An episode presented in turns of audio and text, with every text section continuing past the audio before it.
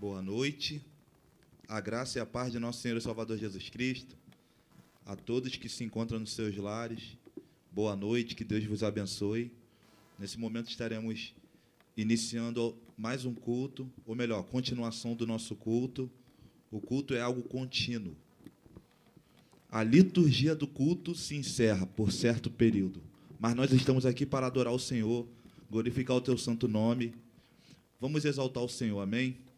Pai querido, Pai amado, queremos te agradecer por mais uma oportunidade de estarmos aqui reunidos na tua presença, no nome de Jesus, para te adorar, para bendizer o teu santo nome. Graças te damos por mais um dia, Senhor, de livramento, mais um dia de vitória, mais um dia de dificuldade que tu tem nos sustentado. Ser conosco nesta noite, Pai. Fala conosco. Usa o teu filho que estará ministrando a tua palavra. Receba nosso louvor, nossa adoração. Que seja não somente mais um culto de domingo, mas estamos continuando rememorando o teu sacrifício, a tua ressurreição na cruz do Calvário. Que seja um, um domingo à noite na tua presença. Receba, Senhor, nossa adoração. Fica conosco nesta noite, em nome de Jesus, em nome de Jesus, amém. Vamos exaltar o Senhor.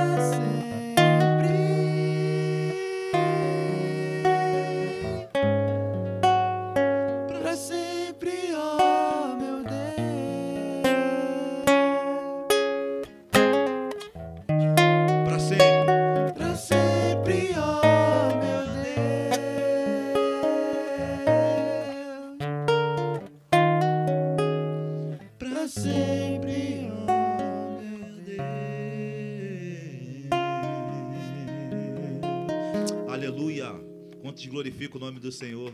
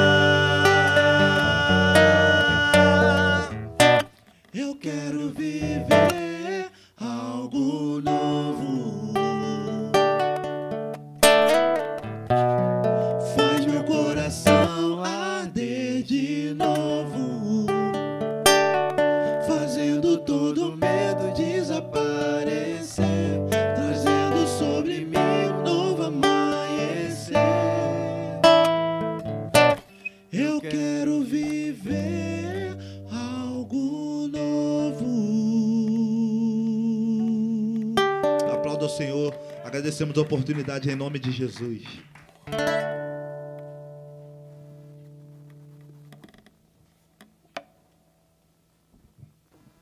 Amém. Graça e paz, amada igreja. Quem pode dar uma forte salva de palmas ao Senhor Jesus. Amém. Agradecendo a Ele por esse momento maravilhoso de estarmos aqui presentes na casa dele. Hoje é um dia muito especial para nós cristãos, né? Hoje é um dia que nós celebramos a Páscoa, né? Que é a, a, a ressurreição de Cristo. É Cristo saindo daquele madeiro e vivo está, e está aqui no nosso meio. Amém, meus irmãos? Nesse momento, onde nós celebraremos a Santa Ceia do Senhor, eu fico muito grato a Deus por ter essa oportunidade estar trazendo é, uma palavra nesse momento, de estar fazendo parte, né, realmente, desse, desse momento histórico, desse momento prazeroso, que é celebrar a Santa Ceia na casa do Senhor. Eu convido que os irmãos abram vossas Bíblias é, numa passagem extremamente conhecida, né? Momento que antecede a crucificação do nosso Deus, a crucificação do nosso, nosso Mestre. Está lá em Mateus, eu vou usar o livro de Mateus, no seu capítulo 26, verso, versículo 36, que é Jesus no Getsemane. Nós vamos ler aqui uma passagem, uma pequena passagem que diz a respeito do nosso mestre naquele jardim. Em seguida, diz assim no versículo 36, em seguida foi Jesus com eles a um lugar chamado Getsemane e disse a seus discípulos: Assentai-vos aqui enquanto vou ali orar. E levando consigo a Pedro e os dois filhos de Zebedeu, começou a entristecer-se e angustiar-se. Então lhes disse: A minha alma está profundamente triste até a morte. Ficai aqui e vigiai comigo. Adiantando-se um pouco, prostrou-se sobre, é, sobre o seu rosto, orando e dizendo: Meu pai, se possível, passe de mim este cálice. Todavia, não seja como eu quero, e sim como tu queres. Versículo 40 diz assim: E voltando para os discípulos, achou-os dormindo, e disse a Pedro: Então nem uma hora pudestes vos vigiar comigo? Vigiai e orai, para que não entreis em tentação. O espírito, na verdade, está pronto, mas a carne é fraca. Meus amados, é, como foi ministrado aqui pela manhã, inclusive pelo meu amigo aqui, amado diácono Renan, Jesus, ele teve medo. Jesus, ele proferiu aqui com a sua própria boca: o espírito está pronto, mas a carne é fraca. Jesus teve um sentimento humano. Nós somos assim. Nós temos a nossa carne fraca. Nós sentimos na pele. Há certos momentos em nossa vida que nós trememos na base. E Jesus, sendo Deus, não se livrou desse sentimento. Passou por todos eles. Teve medo, ficou angustiado, pediu para que os discípulos intercedessem junto a ele também, orando. E o que aconteceu aqui? Ele pediu a Deus: Senhor, se for possível, afaste de mim esse cálice, mas que não faça, que não seja feita a minha vontade, mas a sua. A vontade de Deus tem que prevalecer e assim tem que ser nas nossas vidas. A vontade de Deus ela deve é, é, é, prevalecer em nossas vidas. O nosso Deus aqui ele estava lutando contra a morte já nesse momento, lutando contra o seu eu, porque como homem que ele era nesse momento aqui, Ele não queria esse momento. Mas ele tinha que passar por ele. Assim acontece em nossas vidas. Muitas vezes, muitas vezes, esse momento que vivemos hoje é um desses.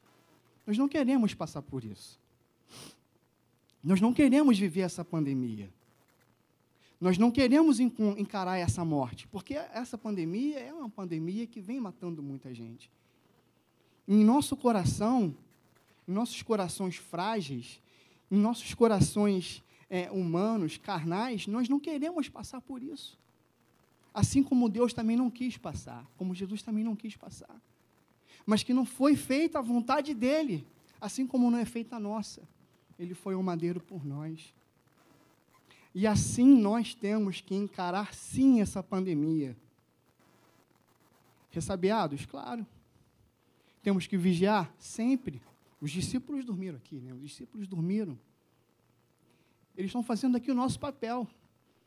O Mestre está conosco, orando e vigiando conosco, cuidando de nós. E nós, muitas das vezes, fazemos o quê? Dormimos. Mas o nosso coração fraco, o nosso coração que é enganoso, a nossa carne fraca, ela peleja, sim, contra a nossa vontade de estar na casa de Deus. Nesse momento pandêmico, nós temos visto né, a igreja cada vez mais, né, a igreja tem se recuperado, tem, tem, ela tem retomado aos poucos o seu rumo. Mas no culto da noite eu ainda vejo a igreja muito vazia. Nós estamos aqui no máximo 20 pessoas. Pela manhã tivemos 65. Certo é que em Vila Isabel nós sempre tivemos um culto da noite dessa forma, né? Um pouquinho mais devagar do que o culto da manhã. Mas isso me incomoda porque eu estou aqui e eu faço parte disso aqui. Eu faço parte dessa história. Você, diácono, você, obreiro, você, membro dessa igreja, você tem que olhar para o lado e sentir falta de alguém. O que me entristece nessa pandemia é porque nós estamos vivendo um isolamento social. Um isolamento é, de contato né, com as pessoas que muitas das vezes nós Hoje é aniversário da minha avó, minha bisavó, da minha, da minha vozinha, faz 94 anos. Eu não pude estar com ela por causa desse momento pandêmico, mas vou estar daqui a pouco através do telefone, a gente vai fazer uma chamada de vídeo. Mas o isolamento social tem me deixado muito entristecido. Por quê? Porque as pessoas estão se isolando socialmente sem Cristo. As pessoas estão se isolando socialmente do Senhor. E hoje é um dia que nós celebramos a sua vida, a sua ressurreição, porque ele foi um madeiro por nós. Eu peço que os diáconos, por favor, façam a distribuição dos elementos, eu esqueci. Perdão. Mas nesse momento pandêmico, em que nós temos que ficar mais fortes em Cristo, é um momento que muitas vidas estão se esfriando. Muitas pessoas. Obrigado, gente. Amém. Deus abençoe. Amém. Muitas pessoas estão se esfriando, muitas pessoas largando o caminho de Deus, como o nosso pastor também pregou hoje pela manhã um pouco sobre isso. Nós temos que ficar, sim, preocupados com essa postura e com essas atitudes, porque as pessoas estão se isolando de Cristo, não estão se isolando com Cristo. É diferente você se é, é, isolar de Cristo e se isolar de Cristo são, é, são pontos diferentes. Nessa pandemia, nesse momento de isolamento social, nós temos que fortificar cada vez mais os nossos laços.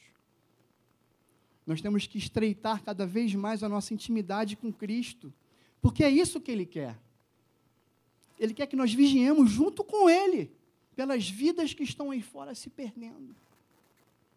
Nós, nós, nós não temos que nos isolar dele, nós temos que nos isolar com Ele em família, em prol de muitas pessoas que estão aí sofrendo. Vocês que receberam agora aí os elementos da ceia, nosso pão ele está aqui isoladinho, né? Tome em sua mão o elemento pão nesse momento. Pegue em sua mão, porque o, o pão ele, ele significa aqui o corpo de Cristo. E hoje pela manhã nós tivemos um momento extremamente abençoado com as nossas crianças lá nos juniores, com a diaconisa Luciana, onde ela sovou o pão, onde ela amassou o pão. e explicou para as crianças como era feito o procedimento, etc, etc. O pão, que significa aqui o corpo de Cristo, que foi moído e transpassado por nós. Ele verteu naquela cruz até a sua última gota de sangue por nós. Ele está aqui nesse momento porque vivo está. Nós celebramos hoje a vida de Cristo. Nós celebramos hoje a sua ressurreição. Então hoje é um dia de festa. Mas como eu disse há pouco, estava entristecido com, a, com, as poltronas aqui vazias. É, isso é algo que me incomoda e tem que incomodar cada um de nós aqui. Nós temos que lutar para que pessoas que estão lá fora se perdendo estejam aqui dentro conosco, celebrando essa vida, celebrando esse amor, celebrando o amor de Cristo em nossas vidas. Nós temos que frutificar. E nesse momento que o Senhor toma o pão em suas mãos, não pode me deixar vir à memória as imagens, né? Quem já viu aquele filme Paixão de Cristo, né? Que é um filme muito forte. Aquele filme conta só um pouquinho do que nosso Deus sofreu, do que Cristo sofreu por nós.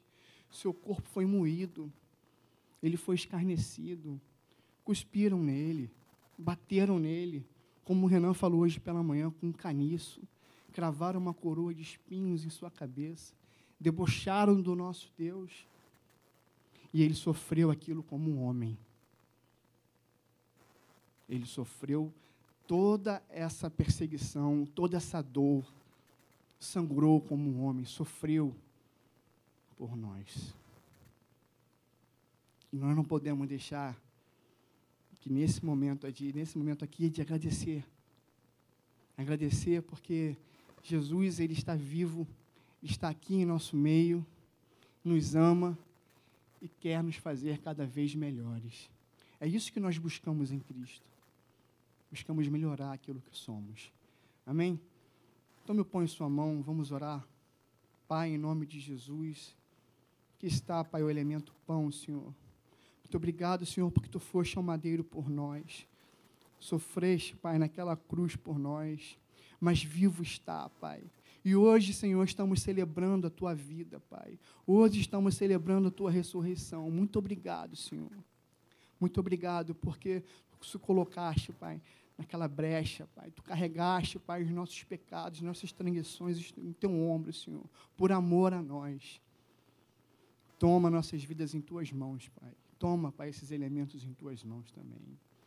Muito obrigado por tudo, Senhor. Em nome de Jesus, amém. Comemos todos do pão.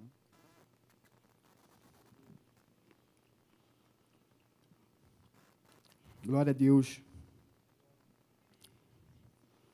Na mão de vocês também tem um elemento vinho, suco de uva, né? Não é vinho. Nós não queremos na transubstituição, né? Nós não queremos que o vinho, que o, que, que o sangue se transformou em vinho, nem que o vinho se transforme em sangue, enfim. Isso aqui simboliza o sangue de Cristo vertido naquela cruz. Que simboliza o amor dele derramado sobre nós. Ó Deus, em nome de Jesus, que nesse momento, Pai, de Santa Ceia, o Senhor possa renovar sobre nós o seu amor. Ó Senhor, nós fazemos aqui uma aliança contigo mais uma vez, Pai, senhando neste momento. Toma-nos, Pai, em tuas mãos, Pai, a nossa vida e o nosso querer, o nosso, o nosso viver, Senhor. Se por nós em nossas lutas, se por nós, Senhor, Pai, na nossa jornada cristã, na nossa caminhada, Senhor. Em nome de Jesus, Pai. Muito obrigado por tudo que o Senhor fez e por tudo que o Senhor faz em nossas vidas. Nós aqui em Vila Isabel, nós temos um costume, costume esse que não, nós não estamos praticando há praticamente um ano, né? Que é de trocar o cálice com o irmão que está ao nosso lado, né? E desejar a ele até a próxima ceia, falar para o seu irmão até a próxima ceia. Mas nós não vamos trocar o cálice, mas podemos sim virar para o nosso irmão e falar para ele até a próxima ceia. Vire para o seu irmão que está ao seu lado. Fale para ele até a próxima ceia. Eu conto contigo aqui, meu irmão. Vamos trabalhar juntos para o crescimento do reino. Vamos trabalhar juntos, Pai, para o crescimento da nossa igreja, para o crescimento do nosso culto. Até a próxima ceia, meus amados. Até a próxima ceia, meus amados irmãos do Ministério de Diaconal. É um prazer estar aqui à frente de vocês, vendo aqui o rostinho de vocês. É muito bom poder servir ao lado de pessoas tão amadas. Amém? Tomemos todos do cálice em nome de Jesus. Amém. Glória a Deus. Glória a Deus, Senhor. Muito obrigado, Senhor. Mais uma vez, Deus, por este momento, Pai. Muito obrigado por estarmos celebrando aqui, Pai, este momento contigo, renovando, Pai, as nossas alianças contigo, Senhor. Coloque em nossos corações, ó Deus, nesse momento, a vontade, a ousadia e a intrepidez, Pai, para poder fazer com que a tua casa fique cada vez mais repleta, Pai, mais cheia, que nós possamos alcançar vidas, Pai, vidas essas que estão lá fora agora se perdendo, Senhor. Vidas que estão se esfriando, Senhor, vidas que estão encolhidas agora com medo, Senhor, de enfrentar esse momento pandêmico. Mas Tu nos ensinou no Getsemane, Pai, dizendo, Pai, que estava pronto, o Espírito estava pronto, Senhor. A nossa carne é fraca, sim, Senhor, mas nós estamos ávidos e prontos para Te servir, Pai, cumprindo, Pai, o Teu id e sabendo, Pai, ciente, Pai, dos Teus ensinamentos, Pai. Façamos, Pai, que nós possamos ir em frente sempre, Pai retroceder nunca, Pai, mas seguimos sempre em frente. Muito obrigado por tudo. Em nome de Jesus, amém e amém. Dê uma salva de palmas ao nosso Senhor Jesus. Amém. Glória a Deus. Agradeço a oportunidade.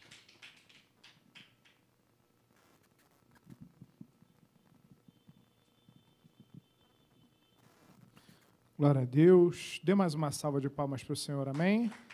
A Ele toda a honra, toda a glória.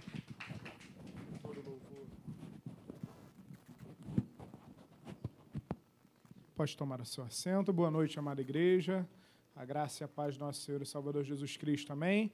Quem está feliz de estar na casa de Deus num dia, uma noite tão especial, dê um glória a Deus. Aí no seu lugar, meus amados, uma noite especial, como dito pelo nosso decano Ramiro, uma noite onde celebramos a morte e a ressurreição de Cristo, uma noite onde comemoramos que Jesus venceu a morte, uma noite onde rememoramos o sacrifício vicário, substitutivo, maravilhoso que o Senhor Jesus fez por nós naquela cruz, mudando todo o curso das nossas vidas. Amém? Nesse momento eu quero te convidar a que abra no Evangelho segundo Lucas, capítulo de número 24, a partir do versículo, a parte B do versículo 5, um texto que foi estendido aqui ao final da esquete pela manhã, e aqui eu quero aproveitar e deixar o meu boa noite para aqueles que nos assistem online, no aconchego da sua casa, aqueles que, por estarem num grupo de risco, por estarem com alguma comorbidade ou por qualquer motivo que seja que é extremamente lícito nesse momento, é, quero dar o nosso boa noite, o nosso carinhoso abraço e que Deus vos abençoe aí na sua casa, tal como todos aqui estamos sendo abençoados. Amém? Lucas 24, versículo 5, conforme você for achando, e assim pudesse colocar de pé. E aqui eu já, entre aspas, muito entre aspas, lamento, mas muito entre aspas, entenda a minha colocação, porque o Ramiro já deu um spoiler da pregação sem nem saber o tema dela. Vocês vão entender mais à frente. Amém? Lucas capítulo 24, versículos número 5, assim, parte B do versículo número 5, assim diz a palavra do Senhor. Por que buscai entre os mortos ao que vive. Oremos. Pai amado, em nome de Jesus, muito obrigado, Deus. Muito obrigado porque hoje é a noite de celebrarmos, hoje é a noite de rememorarmos, hoje é a noite de nos alegrarmos, Deus, pelo seu sacrifício naquela cruz. Porque, Deus, o Senhor morreu naquela cruz por nós, mas ao terceiro dia ressuscitou e Deus, quantas vezes buscamos dentre os mortos aquilo que está vivo, aquilo que está ao nosso lado, aquilo que está à nossa frente, aquilo que está ao nosso redor. Pai, em nome de Jesus, clamamos nessa noite. Enche esse lugar com a tua presença, enche esses lares ouvindo a sua mensagem com a tua presença, enche os leitos de hospital com a tua presença, enche os locais onde pessoas enlutadas choram nesse momento com a tua presença, Pai, porque o Senhor venceu a morte por nós, porque o Senhor está vivo está aqui nesse lugar, está nesses lares, está nesses hospitais para nos abençoar, Pai. Fala conosco nessa noite, Paizinho, e me usa, Senhor, conforme o teu querer. É o que te pedimos e fazemos agradecidos em o nome de Jesus. Amém e amém. Glória a Deus. Pode tomar a sua assento. Amada, falar sobre a ressurreição de Cristo é algo intenso, é algo é, que mexe com o nosso íntimo, com o nosso âmago, com o nosso mais profundo, porque você já parou para pensar? a ressurreição de Cristo ela tem duas, duas opções. Não tem outro meio termo. Ou ela é a maior mentira, a maior falácia da história da humanidade, ou ela é o maior milagre, o, maior, ou é o feito mais extraordinário da nossa vida. Não tem, não tem outro termo. Ou ela é uma mentira, ou ela é o feito mais extraordinário que a gente pode vislumbrar nessa terra. O apóstolo Paulo vai dizer que sem a ressurreição de Cristo a nossa fé seria morta, inútil. Nosso testemunho de nada serviria, a pregação de nada serviria, que seríamos as pessoas mais tristes do mundo. Sem a ressurreição de Cristo não existiria cristianismo, não existiria a igreja do Senhor. E por que eu estou falando isso? Porque a morte e a ressurreição de Cristo é algo muito debatido e quando paramos para pensar 2021 anos depois de Cristo, embates ainda são travados sobre a morte, sobre a ressurreição, sobre a existência de Jesus.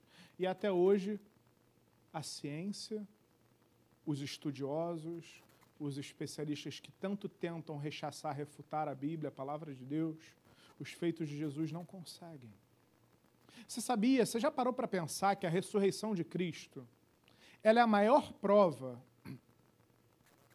do milagre de Deus. A ressurreição de Cristo é a maior prova, a, a ressurreição. Você vai entender o que eu estou falando. Por que eu falo que a ressurreição, ela, ela por si só já é uma prova praticamente inequívoca de que Jesus morreu e ressuscitou? Meio incoerente, né? assim, solto, né? parece maluco, está tá falando ali, parece que está dando voltas ao mundo. Mas olha só, vamos de raciocinar. Primeiro ponto, eu quero fazer um introito só sobre elementos para a gente refletir sobre a ressurreição de Cristo. O primeiro ponto. Quando Jesus, quando o corpo de Jesus foi colocado no sepulcro, o que, que aconteceu? Ele foi lacrado com uma pedra, uma pedra pesadíssima, uma pedra para lacrar aquele túmulo. Aquela pedra, aquele túmulo, por conta de todo o alvoroço causado junto ao povo, ele tinha um selo do governador. Ele foi selado. Esse selo era para dizer que era algo intransponível, era algo inviolável começa a parar para pensar. O túmulo de Jesus, ele foi aberto de fora para dentro. Existiam guardas cercando o túmulo.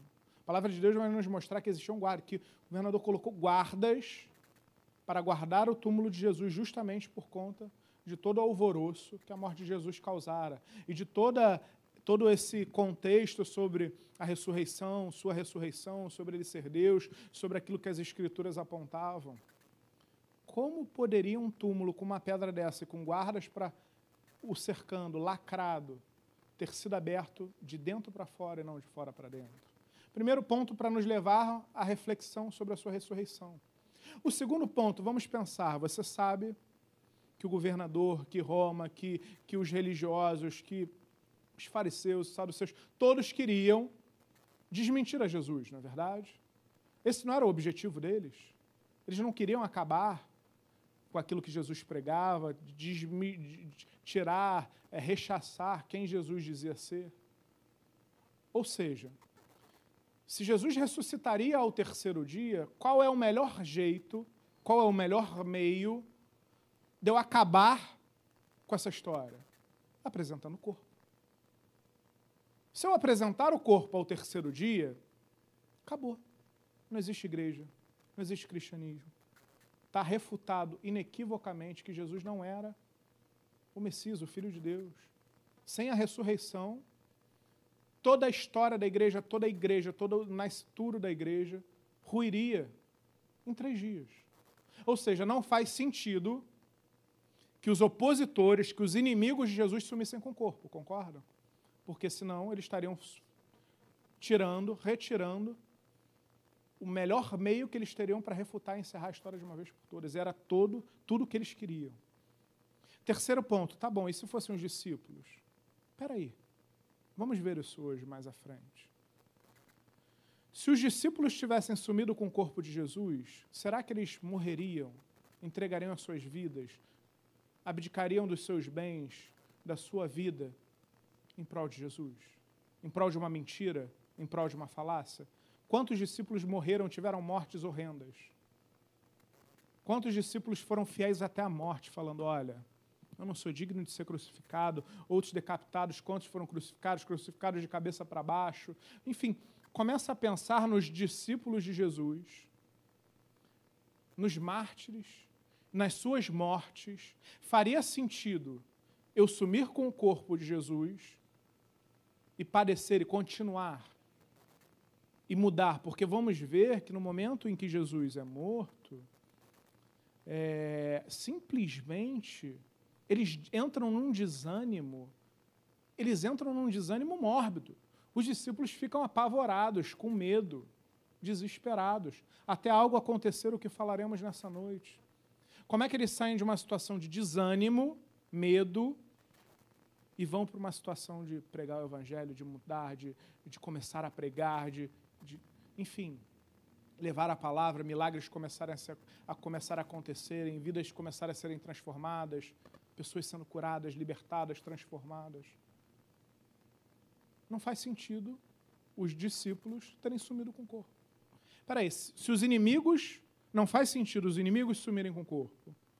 Se não faz sentido os discípulos sumirem com o corpo. E com todo o cenário que envolvia o sepultamento e as circunstâncias ali naquele momento sobre Jesus, pergunto: será que a ressurreição não é a prova inequívoca, uma prova muito fundamentada sobre quem Jesus era? É. Isso é lindo. Isso não é por acaso. Deus, no seu propósito, no seu, na sua soberania, já sabia. É lindo verificar, vislumbrar isso. A ressurreição de Cristo é a prova inequívoca de que Jesus era Deus. E é interessante que no texto lido, quando essa mensagem, esse questionamento de por que procuras entre os mortos aquele que está vivo, quando aquelas mulheres que estão no túmulo, elas recebem esse questionamento dos anjos que ali estavam, é muito interessante, porque você vai entender. Vamos, vamos, vamos retroceder um pouquinho no texto, para melhor contextualizar, para você entender aonde eu quero chegar nessa noite, aonde Deus nos conduziu a chegar nessa noite. Versículos número 1 do capítulo 24. Mas no primeiro dia da semana, alta madrugada, foram elas, algumas mulheres, entre Maria Madalena, Joana, dentre outras, Maria, mãe Tiago, enfim, encontraram a pedra removida, volta, ficar, foram elas ao túmulo, levando o quê? Os aromas que haviam preparado. Então, aquelas mulheres que estavam com Jesus na sua crucificação, aquelas mulheres, elas vão ao sepulcro com o quê? Perceba a sutileza do versículo, levando os aromas que haviam preparado. E guarde isso, encontraram a pedra removida do sepulcro mas ao entrarem não acharam o corpo de Jesus. Aconteceu que, perplexas a esse respeito, apareceram-lhe dois varões com vestes resplandecentes. Estando elas possuídas de temor, baixando os olhos para o chão, eles falaram: Por que buscais entre os mortos ao que vive? Aquelas mulheres, dentre a qual vale o destaque de Maria Madalena, elas foram com aqueles aromas. Qual era o intuito delas? Ungir um aqueles aromas eram para a unção de um cadáver. Por isso que os anjos falam, por que buscar entre os mortos? Porque elas criam que encontrariam o corpo de Jesus. Mas espera aí, tanto tempo caminhando com Cristo, tanto tempo ao lado do Senhor, estavam aos pés da cruz quando Jesus fora crucificado. Será que elas não criam que Jesus ressuscitaria? Porque toda a essência, toda a pregação, todo o ministério de Jesus apontava para esse momento. E quantas vezes Jesus não repetiu que o propósito dele era esse: vir, ser crucificado, ser morto, crucificado e ressuscitar ao terceiro dia. Mas aquelas mulheres que tinham uma fé, meus amados, enorme. Aquelas mulheres que não temeram estar aos pés da cruz, não temeram a morte, não temeram a perseguição, não temeram o julgamento, não temeram nada elas tinham uma fé inquestionável. Só que no momento que era o ápice do ministério de Jesus, aquilo que elas já tinham todos os elementos, aquilo que elas já tinham sido discipuladas, é, falado, já tinham venciado, visto nas Escrituras, elas procuram corpo para ungir. Como assim? Buscaram dentre os mortos aquele que estava vivo. E sabe o que é muito interessante? Que não foi só elas. Que a gente começa a parar para pensar, poxa, não faz sentido. Faz sentido. Faz sentido elas, a fé delas, faz sentido a história que a Bíblia vai relatar sobre elas, os momentos que elas aparecem, o, o amor que elas tinham por Jesus, a devoção, o, faz sentido, sabendo quem Jesus era, buscar o corpo ao terceiro dia? Não faria. Bem, elas tudo bem, né? Mas assim, provavelmente foi diferente com os discípulos, né? apesar de não estarem na cruz, debaixo dali, à exceção de João. Com certeza eles estavam esperando inequivocamente que Jesus morreria que, e ressuscitaria ao terceiro dia. Concordam? Bem, é o que a gente espera, é o que a gente consegue vislumbrar dentro de três anos passando com Cristo. Olha o que a palavra vai dizer. Versículo de número 6, acompanhe comigo. Ele não está aqui, mas ressuscitou.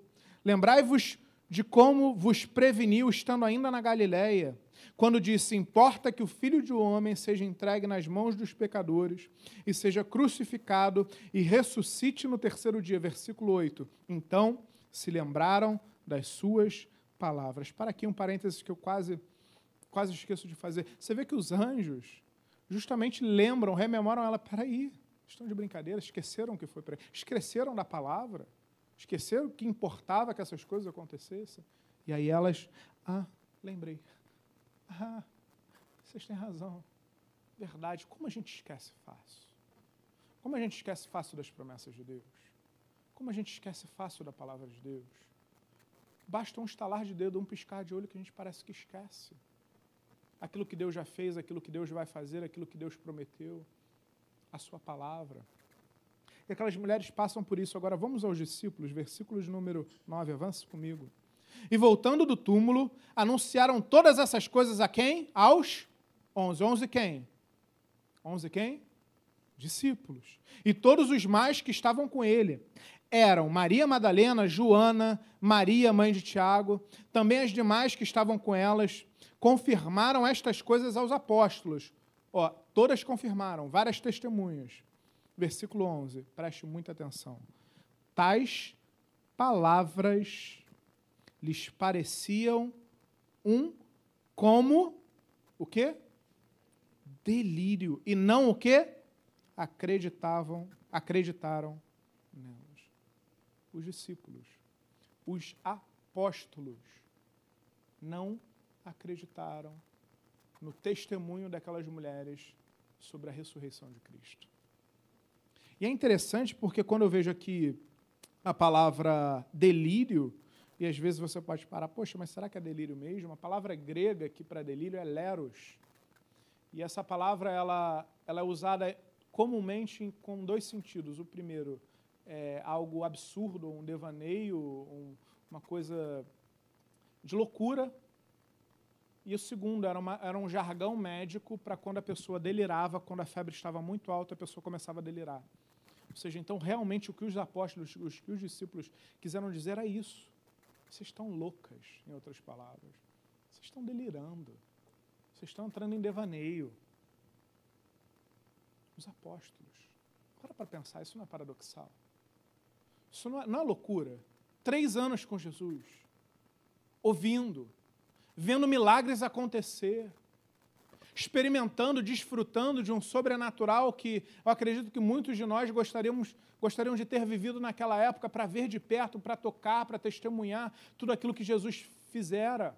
Os milagres, as pregações, as transformações de vida, milagres de multiplicação, cura, libertação. Os amados, tudo aquilo que os discípulos testemunharam, as palavras do Mestre, as escrituras todas apontando para Jesus as profecias todas se cumprindo exatamente. Pega o texto de Isaías que lemos na ceia de manhã, quando eu ministrei, exatamente igual àquilo que aconteceu.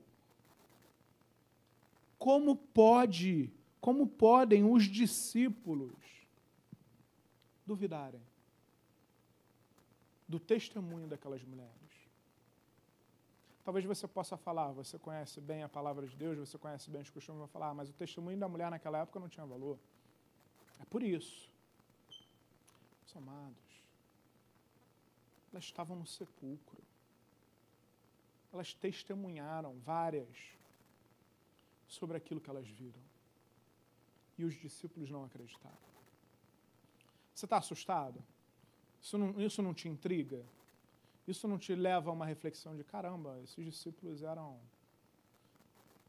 Enfim, sem nenhum adjetivo para reputar olhando para um texto como esse.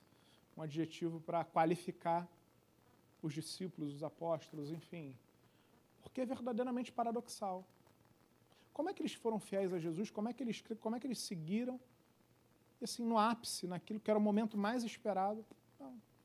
E, e Maria, e eles estavam ali largados, prostrados, desanimados, com medo da perseguição que haveria de vir em Jerusalém. E aí vem uma. Olha que interessante, eles estavam lá desanimados, com medo, prostrados. O que, que acontece? Vem o quê? Boas novas. Palavra de salvação. Uma palavra para transformar a vida deles. Para eles saírem do chão, se levantarem, glorificarem, saírem pelas ruas de Jerusalém para ir no sepulcro, para ir testemunhar eles duvidam com a nossa vida. E aí agora eu quero fazer um, quero te convidar para uma auto-reflexão. Talvez você esteja um pouco assustado com a postura dos discípulos nesse momento. Agora pensa sobre a sua vida. Será que somos diferentes? Será que somos diferentes deles? Será que na nossa vida não é exatamente assim? Muitas vezes as adversidades da vida, muitas vezes o momento conturbado, muitas vezes tal como o momento que estamos vivendo hoje, pandêmico, ou outras circunstâncias, ou outras mazelas das nossas vidas, nos cegam espiritualmente. Nos cegam. E aí aquilo que está óbvio, aquilo que está claro, aquilo que está tangível, aquilo que está evidente, não conseguimos enxergar. Não conseguimos crer. Para para pensar, será que você é tão diferente assim? Será que você já não virou as costas para Jesus por muito menos? Será que você já não duvidou por muito menos? Será que você já não desistiu de algo que Deus te prometeu, que você sabe que era uma promessa de Deus para a sua vida? Um objetivo, uma meta, um sonho para você, para a sua família, que você deixou de lado porque não aconteceu da maneira que você esperava e você parar de enxergar Deus naquele projeto? Será que somos tão diferentes assim? Quantas vezes não viramos as costas para Deus? Por menos. Por menos. Olhar para os discípulos é enxergar nós mesmos. Quantas vezes vê uma palavra de Deus? Deus manda uma palavra, Deus manda a boa nova, vem aquela notícia vem uma palavra, vem uma pregação, vem algo que fala ao seu coração, que tem tudo para falar ao seu coração porque vem da parte de Deus, e nem isso te levanta. E nem isso te motiva, porque você está tão cego com a adversidade, está tão cego com o medo, com a ansiedade ou com qualquer outro motivo que não consegue enxergar Deus, mesmo estampado na sua cara. Será que somos diferentes desses discípulos? Dos apóstolos. E olha que interessante, versículo de número 11. Tais palavras lhes pareciam um como delírio, e não acreditaram nelas. Versículo 12. Pedro, porém, levantou-se, levantando-se, correu ao sepulcro, e abaixando-se nada mais viu, senão os lençóis de linho, e retirou-se para casa, maravilhado com o que havia acontecido. Glória a Deus, pronto, solucionado o problema. Pedro sempre sendo Pedro, né? Sempre sendo o primeiro a, a ir à frente, sempre sendo o impulsivo, sempre sendo aquele que nem pensa, age. Aqui a Bíblia não fez distinção, Pedro também não estava acreditando. A Bíblia não faz nenhuma ressalva de ninguém. Só que ele, então tá bom, então eu vou lá, eu vou ver. Vou ver para crer. E Pedro vai e volta maravilhado. Pronto, acabou. Solucionado. Com certeza a fé dos discípulos foi renovada. Com certeza, a partir desse momento, então, os discípulos iam mudar a sua postura, a sua atitude. Né? Óbvio, né? Ou não? Ou será que é uma cognição não lógica o que eu estou presumindo?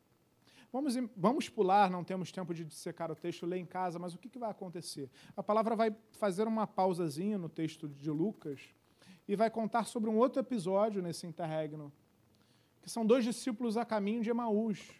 São dois discípulos que também desanimados, assustados, entristecidos com toda a situação, ao invés de irem para Jerusalém, que era o local onde o mestre gostaria que seus discípulos estivessem, vão para Emaús, vão para um caminho contrário, para um caminho distante. E ali Jesus aparece para eles, eles não reconhecem Jesus.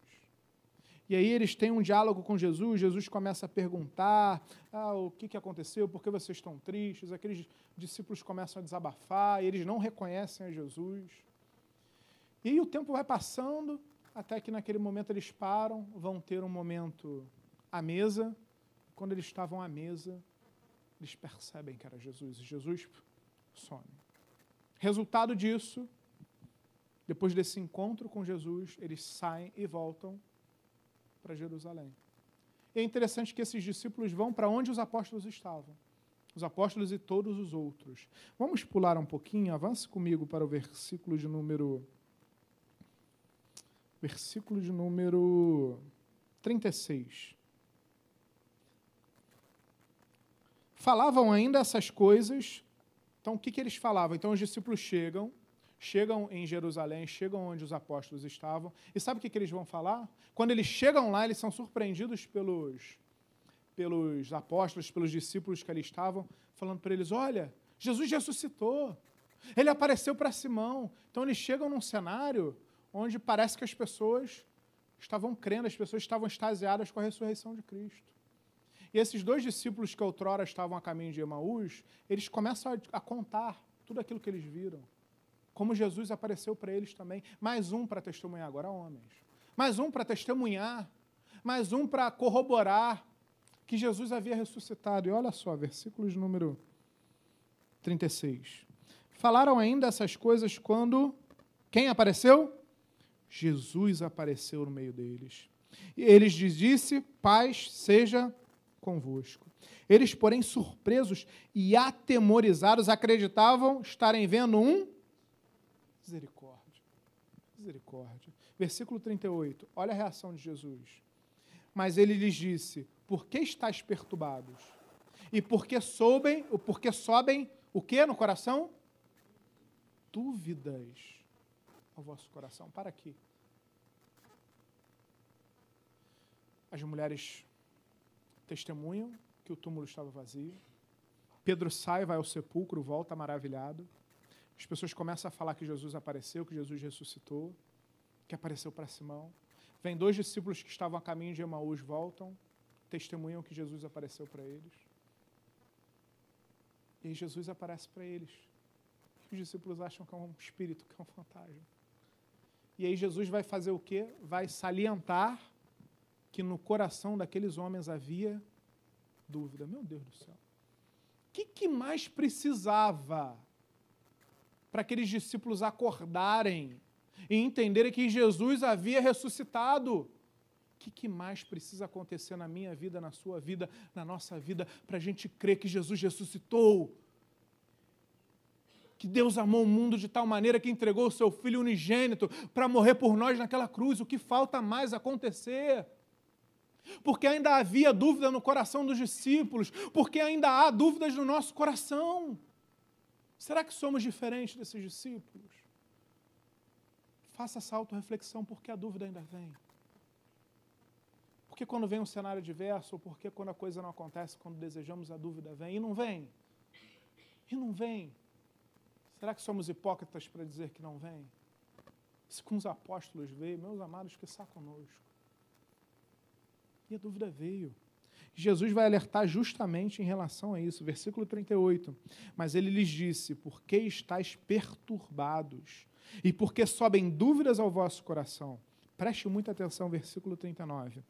Vede as minhas mãos e os meus pés, que sou eu mesmo. Apalpai-me e verificai, porque um espírito não tem carne nem ossos, como vedes que eu tenho. Dizendo isso, mostrou-lhes as mãos e os pés. Versículo 41, presta muito atenção. Dizendo isto, versículo 31, e por não o quê? acreditarem eles ainda. Meu Deus do céu, não, não é possível. Já é demais. Retrospectiva mais uma vez, para ficar bem corroborado. As mulheres testemunham que Jesus ressuscitou.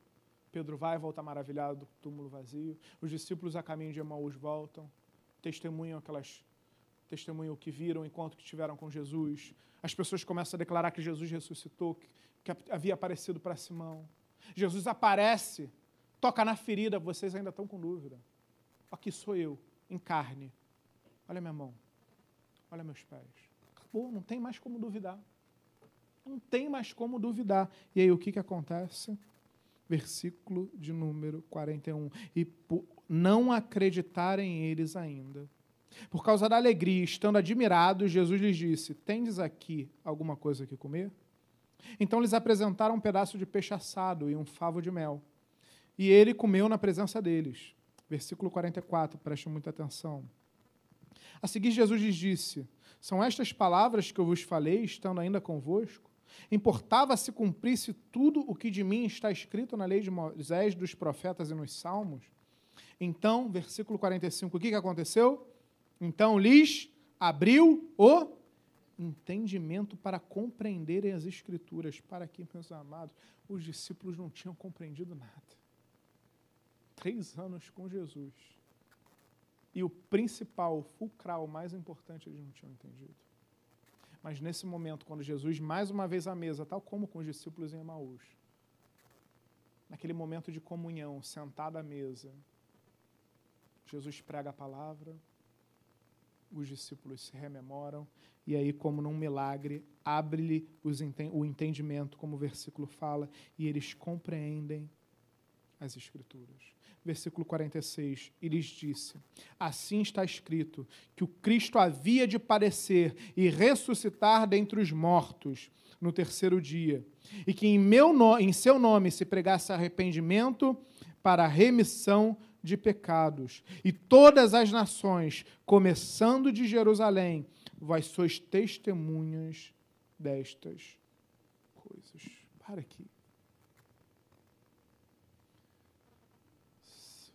Você está entendendo que a palavra de Deus está falando conosco? Talvez você tenha entrado aqui ou você esteja nos assistindo online e tenha diversas dúvidas sobre quem Jesus é. Talvez em certos momentos você acredite que Jesus é Deus, talvez em outros momentos você acredite que Jesus foi um homem diferenciado que viveu nessa terra.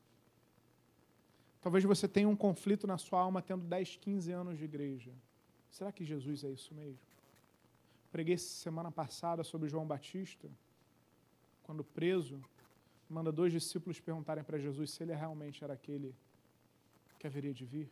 Jesus Batista, João Batista, aquele que é chamado pelo próprio Senhor Jesus como o maior dentre os homens, em dado momento, no momento da adversidade, titubeou na sua fé.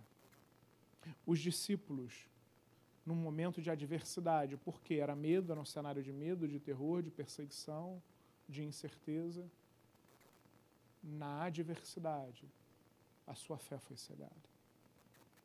Eu quero te dizer nessa noite que eu não sei como está a sua fé em Deus. Que eu quero te dizer nessa noite é que eu não sei como é a sua fé, como ela foi, como ela está. E muitas vezes nos pegamos, nos pegamos em questionamentos igual aos dos discípulos.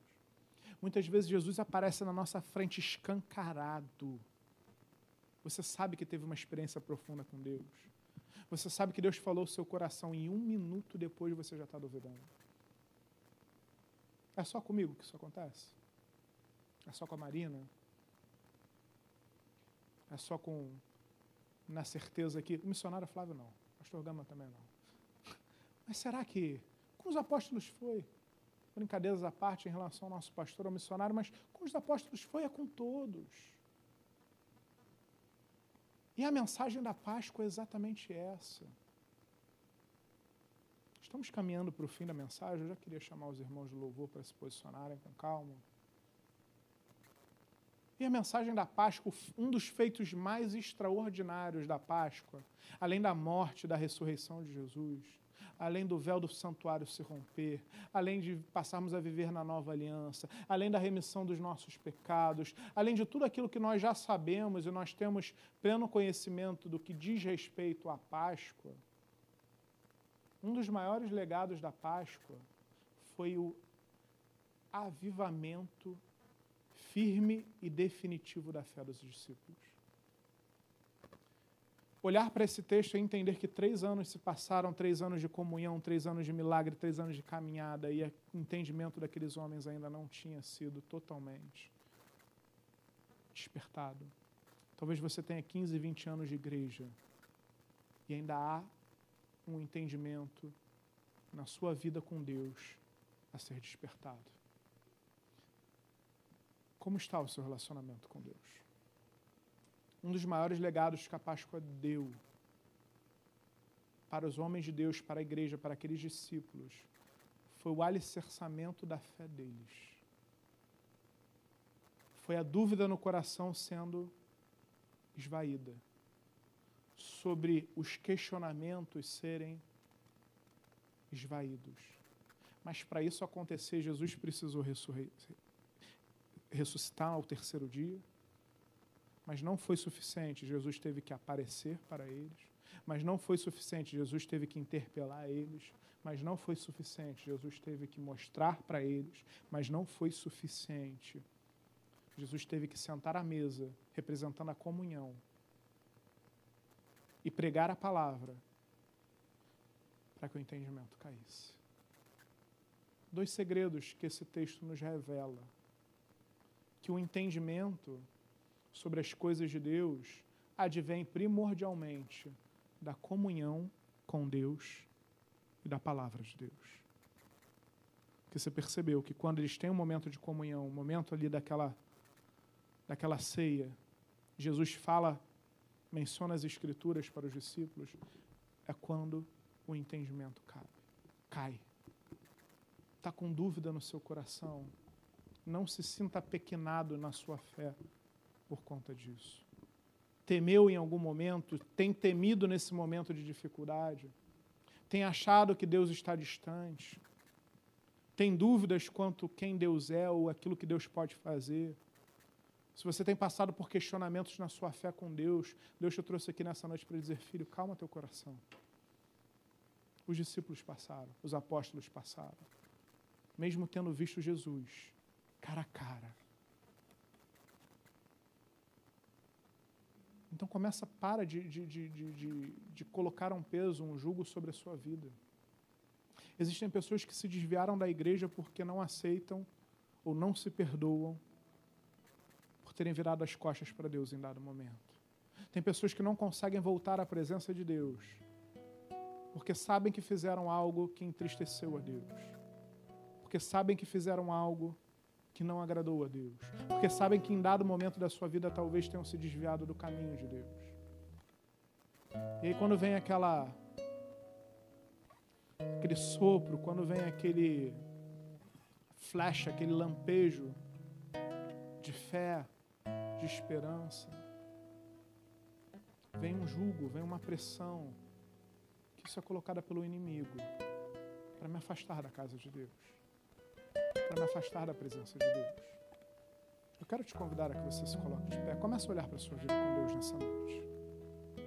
Comece a analisar como você está.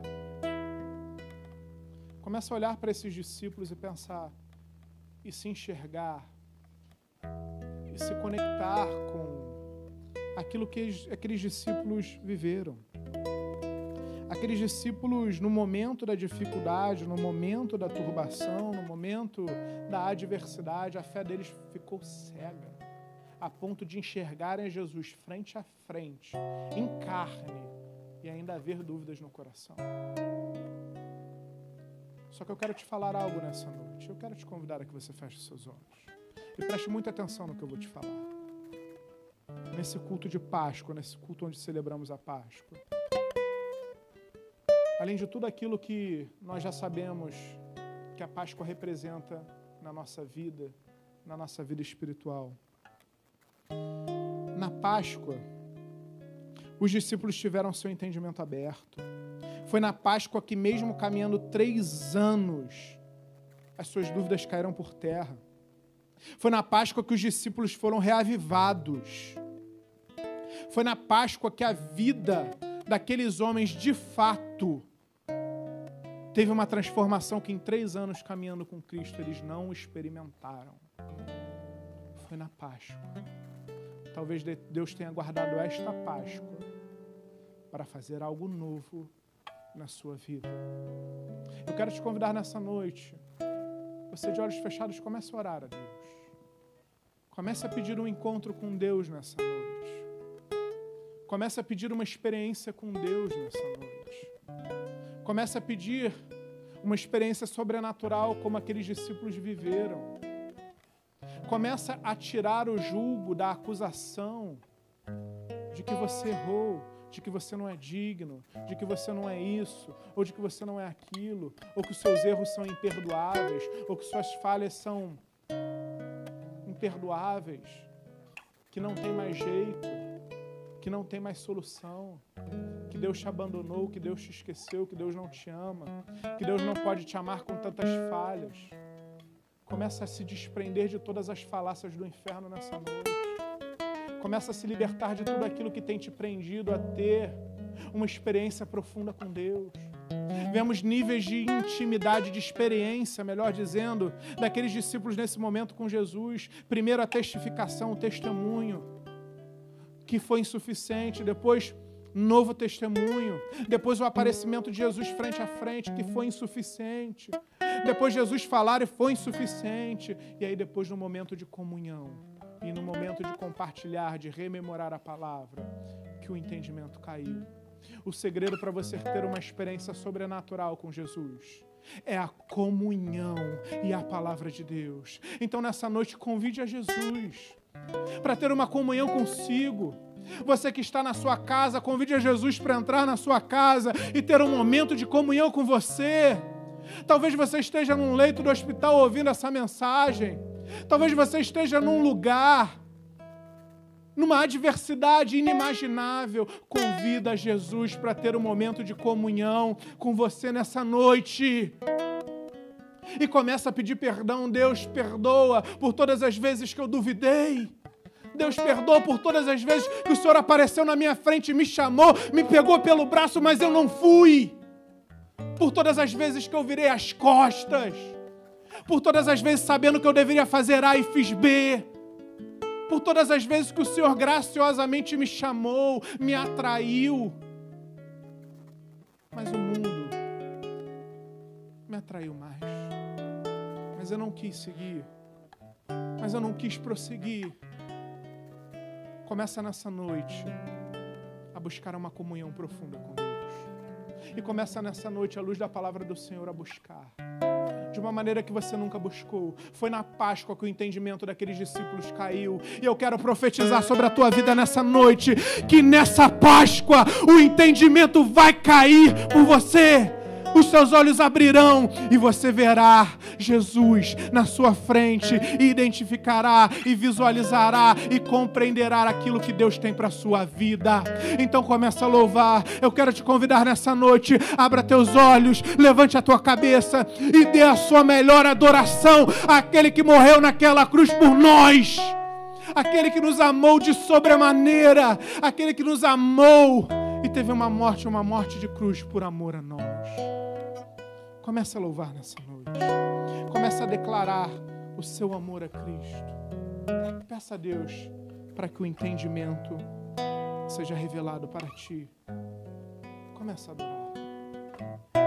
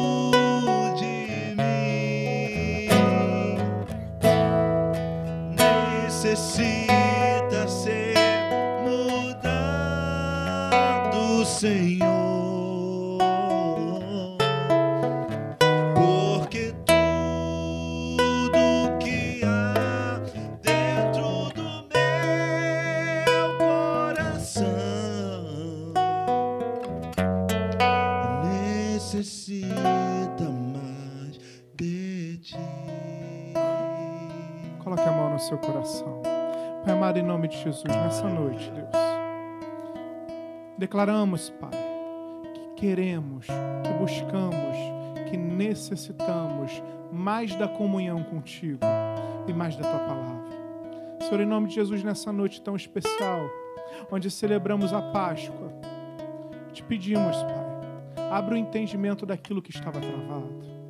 Abra o entendimento daquilo que não compreendíamos, das tuas escrituras, do teu poder, do teu amor, do teu sacrifício, de quem o Senhor é. Deus, desperta o teu povo, porque nada, como está escrito, nada nos pode afastar do teu amor. Nada. Não é pandemia, não é luto, não é adversidade, não é desemprego. Nada pode nos afastar do teu amor. Pedimos nessa noite, Pai, por uma experiência sobrenatural contigo. Pai, tem sido difícil. Não vivemos tempos fáceis. E, Pai, como aqueles discípulos experimentaram no momento da adversidade, muitas vezes a nossa fé sucumbe. Muitas vezes nossos olhos se turvam. E não conseguimos enxergar o Senhor por mais que o Senhor esteja a um palmo da nossa frente. Tangível, em carne. Ainda assim, como aqueles discípulos, muitas vezes não conseguimos crer, identificar, ter a certeza de que é o Senhor. Pai, em nome de Jesus, vem sobre as nossas vidas trazendo o entendimento, trazendo a compreensão das tuas escrituras, trazendo a compreensão de cada palavra que o Senhor falar conosco, de cada direção que vem do alto, de cada direção que não vem do alto. Vem sobre nós, Deus, nos trazendo discernimento espiritual para identificarmos as batalhas espirituais que vivemos. Porque a nossa luta não é contra sangue nem carne, mas contra principados, potestades, devoradores desse mundo tenebroso, nas regiões celestiais. Senhor, desperta o teu povo. Desperta aqueles que talvez estejam frios na fé. Despertam aqueles talvez que nunca tiveram um encontro contigo, mas que nessa noite essa palavra possa arder o seu coração. E que nessa noite possam se sentir instigados a buscar mais da tua palavra e mais da tua comunhão, porque o segredo para uma vida plena no Senhor é comunhão e palavra. Deus, em nome de Jesus, vem agora, Pai, tirando todo o sofisma do inferno, toda palavra contrária, todo julgo sobre o ombro, sobre a mente de cada um de nós, sobre cada acusação de que sou indigno, ou de que Deus não vai me receber, ou de que Deus não me ama, ou de que Deus não vai me entender, ou de que o que eu fiz é imperdoável, ou de que eu fiz é, é irrenunciável. Deus, em nome de Jesus, quebra todo esse sofrismo. E em nome de Jesus clamamos, Pai, vem com a tua palavra, que é martelo que esmiuça a penha, espedaçar esse julgo. Pai, em nome de Jesus, vem curando pessoas nessa noite. Vem curando mentes nessa noite. Vem libertando pessoas nessa noite. Vem derramando, cobrindo com teu sangue nessa noite a tua igreja, a tua noiva. Livrando de toda praga, livrando de todo mal. Deus, sobre a vida do Senhor Manuel, da dona Carmen, da Giovana, de todos aqueles que temos orado incessantemente como igreja. Deus, vem nessa noite, vem nessa Páscoa com um milagre maior ainda. Vem nessa Páscoa com algo mais sobrenatural ainda daquilo que já víamos experimentando. Clamamos, Deus, na certeza de que tu pode todas as coisas. E sobre esse momento pandêmico e sobre a dificuldade que estamos vivendo, abrevia, Pai, encerra esse momento, mas não murmuramos porque cremos que nada fugiu do controle das tuas mãos. Sobre as famílias enlutadas, sobre aqueles que estão com seus corações amargurados, Deus vem com teu refrigério, com teu renovo.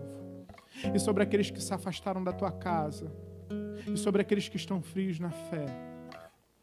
Como ministro da tua palavra, eu venho declarar novidade de vida sobre esse homem, sobre essa mulher, sobre essa família, sobre essa casa.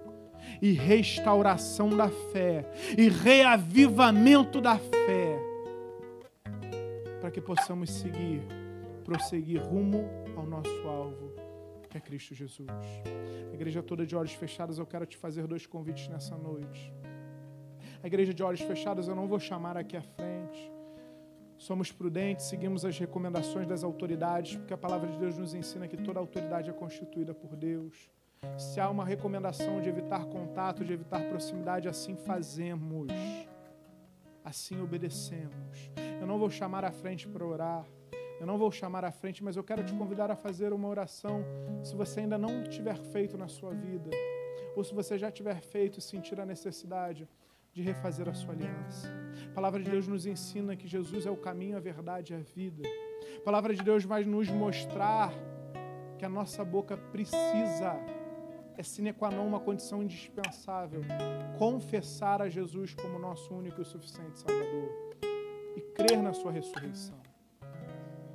E crer que Jesus é o único e suficiente Salvador.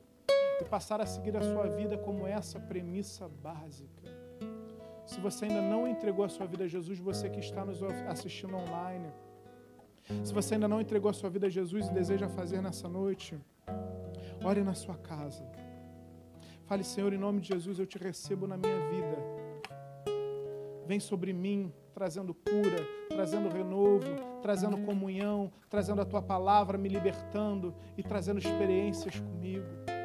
Recebe Jesus como teu Salvador, declara com a tua boca, Senhor, tu és o meu único e suficiente Salvador. E se você já fez essa oração outrora, mas as mazelas da vida, as dificuldades, ou qualquer que seja o motivo, te afastou, te esfriou, te desanimou, te tirou do prumo. Eu creio que nessa noite Deus guardou para te trazer para um encontro, para uma novidade, para uma experiência que você ainda não experimentou.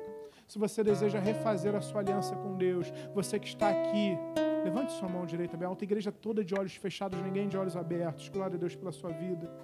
Você que está online, manda uma mensagem. Procure a nossa igreja, o nosso site, fale conosco. Mande uma mensagem, nós queremos falar com você. Se você deseja voltar aos caminhos do Senhor nessa noite, levante sua mão direita bem alta. Eu quero fazer uma oração daqui pela sua vida. Pai amado, em nome de Jesus, sobre essa vida que levanta a sua mão nessa noite. Vem agora, Paizinho, tocando na tua filha.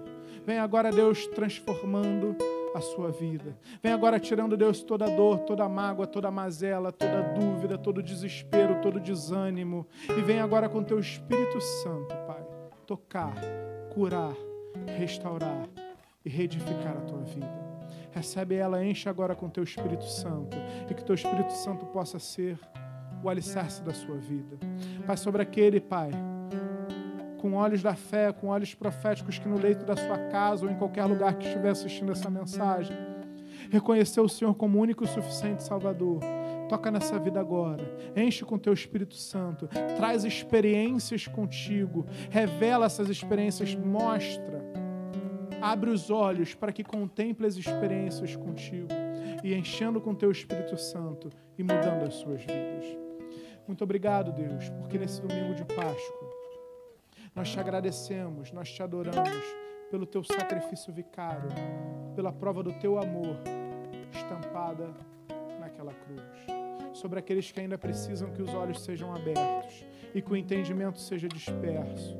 Que nessa noite o entendimento venha e experiências sobrenaturais aconteçam na vida do meu irmão, da minha irmã. É o que te pedimos e fazemos agradecidos em nome de Jesus. Se você crê nisso, dê um glória a Deus, um amém, uma salva de palmas para o Senhor. Amém. A Ele toda a honra, toda a glória e todo louvor. Glória a Deus. Pode tomar o seu assento. Por que eu falei de um spoiler que o Ramiro deu? Acabou.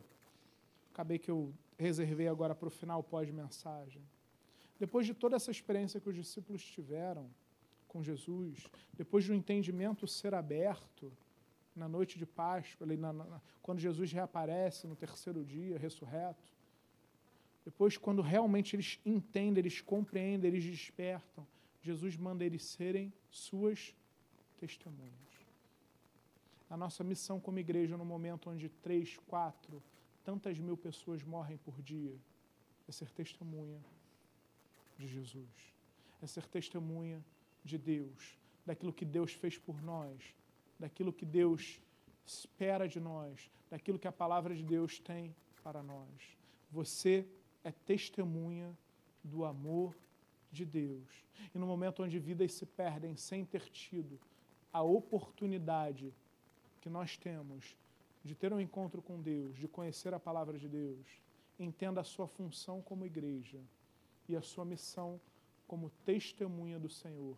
O tempo urge, vidas estão sendo ceifadas e a igreja parece inerte. Faça a sua parte, testemunhe, fale do amor de Deus, leve palavra de salvação. Eu tive uma experiência essa semana onde, com muita tristeza, mas enfim, soube que um irmão da sede veio a falecer, né? E recebi uma palavra de, de uma pessoa da sede que ele aceitou Jesus quando, acho que na penúltima vez ou na última vez que eu preguei na sede. Aquela pessoa teve uma oportunidade de salvação.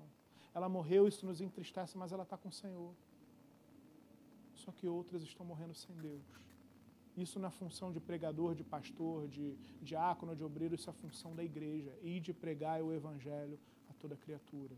Testemunhe o amor de Deus, porque vidas estão morrendo sem Jesus. E você pode levar, às vezes, no final da vida, no último suspiro, uma palavra que vai transformar a vida dessa pessoa e garantir uma eternidade com o Pai. Amém? Glória a Deus.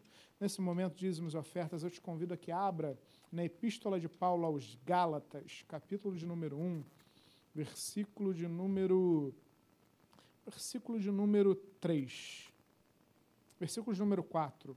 Gálatas, capítulo de número 1, versículo de número 4. Assim diz a palavra do Senhor.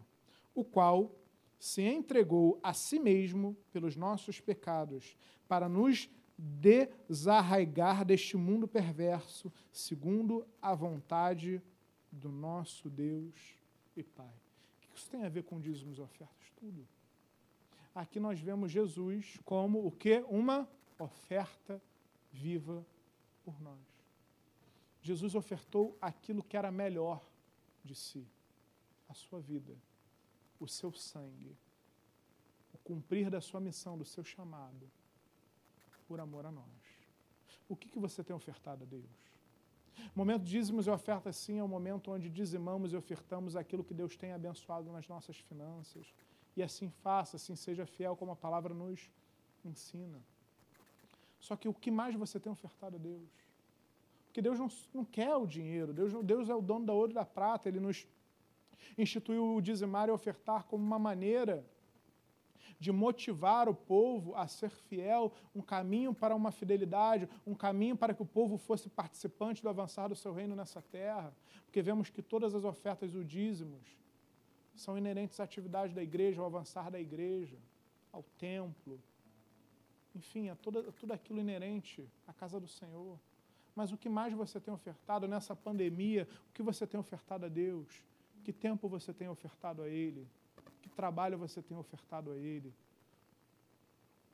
Pare para pensar muito além de, de, de, de finanças. Pense também na sua vida com Deus nesse momento. Será que você tem entregue o seu melhor a Deus? Quer seja na sua vida financeira, quer seja nas demais áreas da sua vida, tão ou mais importantes quanto isso. Jesus se ofertou por nós.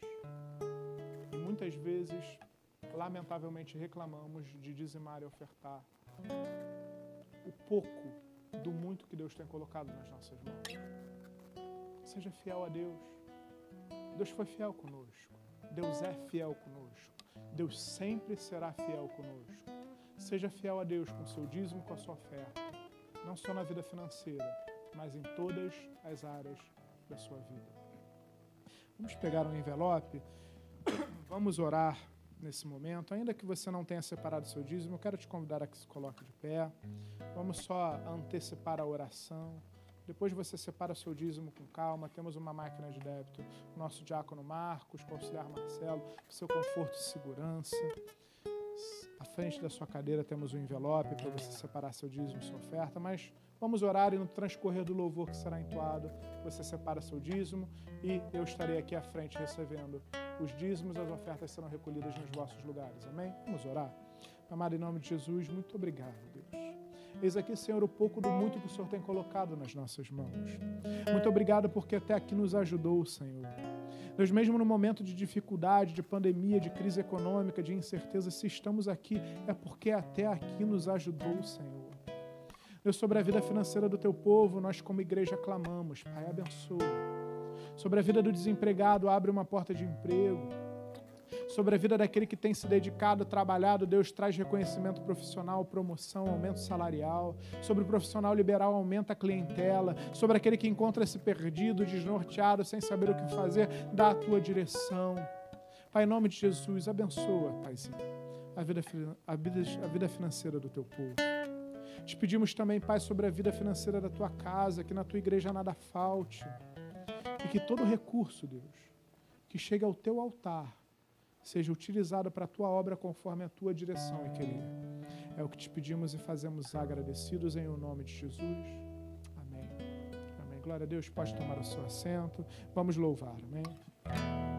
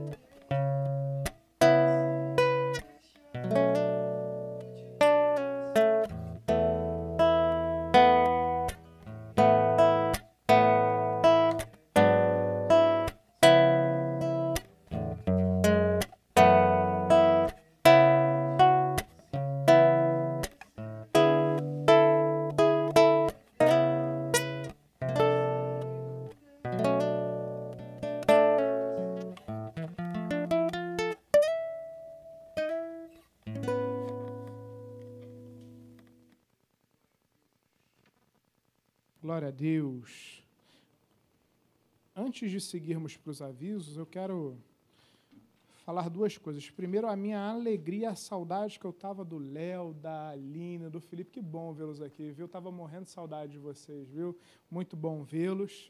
E a segunda coisa, eu quero dar, olha, poxa, que alegria, que, que orgulho da igreja nesse domingo, porque quero aqui dar o parabéns sem citar nomes para não ser injusto de esquecer ninguém, mas deixar consignado a, a alegria e os parabéns a toda a equipe de, de evangelismo da igreja. Tivemos 82 pessoas que colocaram seus nomes no livro de oração.